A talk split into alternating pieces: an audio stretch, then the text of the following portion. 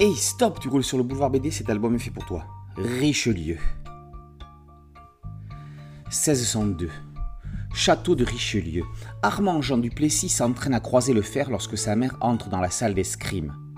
Elle le convainc de remplacer son frère Alphonse destiné à devenir évêque de Luçon. C'est lui, Armand, qui le deviendra à sa place.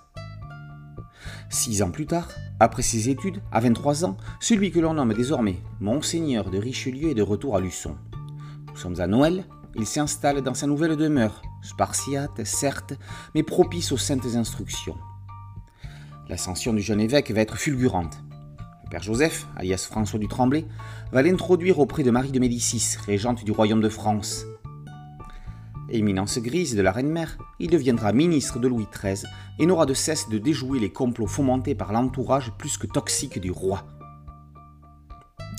On a l'habitude de voir Richelieu personnage de fiction, notamment chez Alexandre Dumas.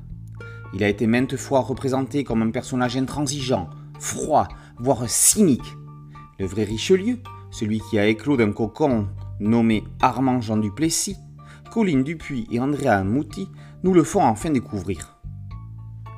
Féru d'histoire et spécialiste entre autres du Puy du Fou, la scénariste n'écrit pas une histoire mais une biographie nette et précise. Ce n'est pas le premier personnage historique auquel elle s'attache en bande dessinée, puisqu'elle s'est déjà occupée des cas de Madame de Gaulle, Clovis et Jeanne d'Arc entre autres. S'il est des pans de la vie de son éminence connue de tous, on savait moins par exemple à quel point le père Joseph eut un rôle décisif dans sa carrière. Le dessinateur italien, Andrea Muti, respecte la réalité historique avec minutie l'homme était un staccanoviste du dessin. La visite à La Rochelle, afin d'admirer la toute nouvelle digue empêchant les ennemis d'entrer au port, est montrée sur une double planche cinématographique. Pas facile pour lui parfois de trouver place au graphisme dans certaines planches où les dialogues sont prépondérants. Là est d'ailleurs un piège dans lequel n'est pas tombée Colline Dupuis. Elle a évité la facilité des récitatifs pour tout expliquer par la bouche des personnages les auteurs nous emmèneront jusqu'à la fin de L'homme en rouge et ses derniers conseils politico-diplomatiques sur son lit de mort. Richelieu disait, la méthode ne vaut que par l'exécution.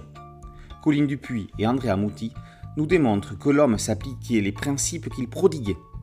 Plus qu'un biopic, cet album est une immersion dans un XVIIe siècle, l'un des plus riches de la grande histoire de France, dans lequel les enjeux politiques deviennent de plus en plus déterminants.